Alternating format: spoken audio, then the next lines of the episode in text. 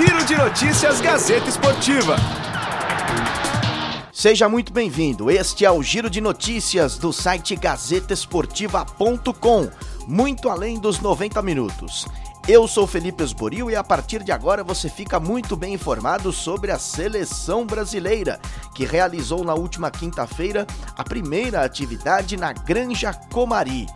Os jogadores vieram a campo e participaram de uma atividade sob o comando do professor Tite. Alisson e Felipe Luiz não participaram da atividade, ainda se recuperam de dores no departamento médico. Nesta sexta-feira, os dois jogadores são aguardados, até porque são considerados titulares pelo professor Tite. O atacante Everton poderá fazer a estreia com a camisa da seleção brasileira jogando no Maracanã. É um sonho, é um sonho, ainda mais pela seleção, né? Você tá pisando ali, vestindo a camisa da seleção é sempre especial. Eu tinha um sonho de jogar no, no Maracanã antigo, não tive essa, essa oportunidade, mas creio que é, vamos estar representando é, uma nação aí, milhões de, de, torcedores que vão estar ao nosso lado, mesmo que não estejam no estádio, vão estar no, nos apoiando pela televisão, que a gente possa jogar por eles, né? É um motivo de muito orgulho estar vestindo a camisa da seleção dentro do Maracanã. Na opinião do lateral esquerdo Alexandro, tanto a seleção brasileira quanto a seleção peruana evoluíram durante o torneio. A gente vem trabalhando sempre forte, trabalhando bem. Eu acho que crescemos dentro, dentro dessa competição, assim também como o Peru. Óbvio que temos que ter mais cuidado, porque é uma equipe que chega forte, uma equipe que chega confiante.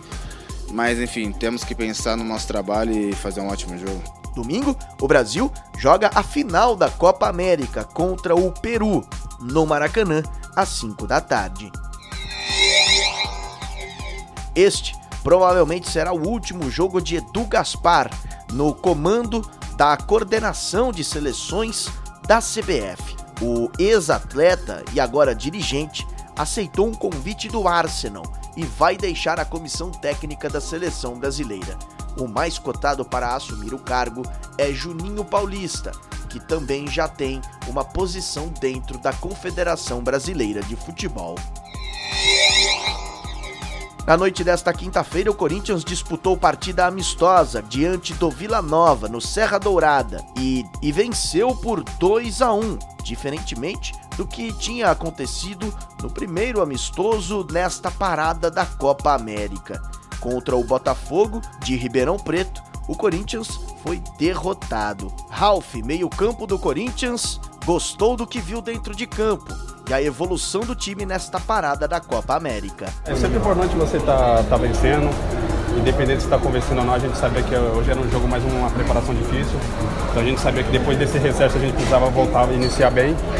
Diante do Botafogo fomos um pouco abaixo, hoje já foi um pouco melhor, e creio que diante do Londrina a gente vai melhorar mais ainda. O terceiro amistoso do Corinthians será contra o Londrina e está marcado para o estádio Willie Davis, em Maringá, às 11 da manhã horário de Brasília, no próximo domingo. A volta ao calendário oficial está marcada para a semana que vem, quando o Corinthians retorna ao Campeonato Brasileiro e enfrenta o CSA dia 14 de julho na Arena Corinthians. A novidade do Palmeiras é o retorno de Gustavo Gomes.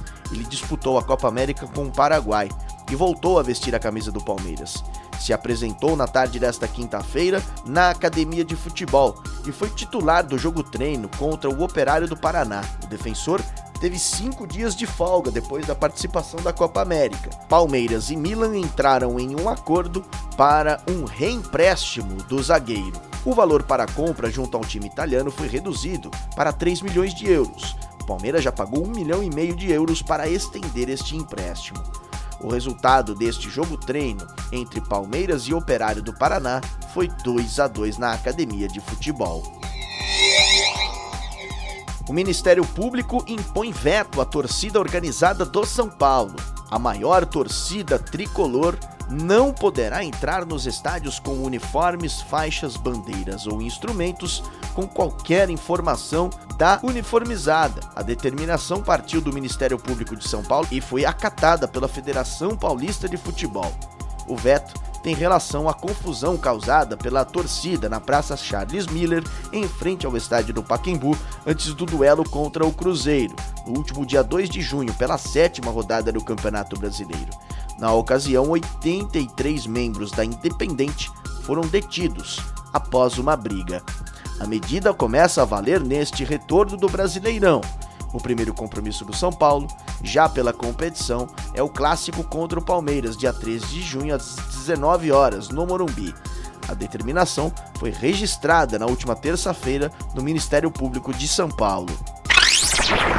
Ponto final no Giro de Notícias. Você sempre fica muito bem informado no GazetaEsportiva.com, muito além dos 90 minutos.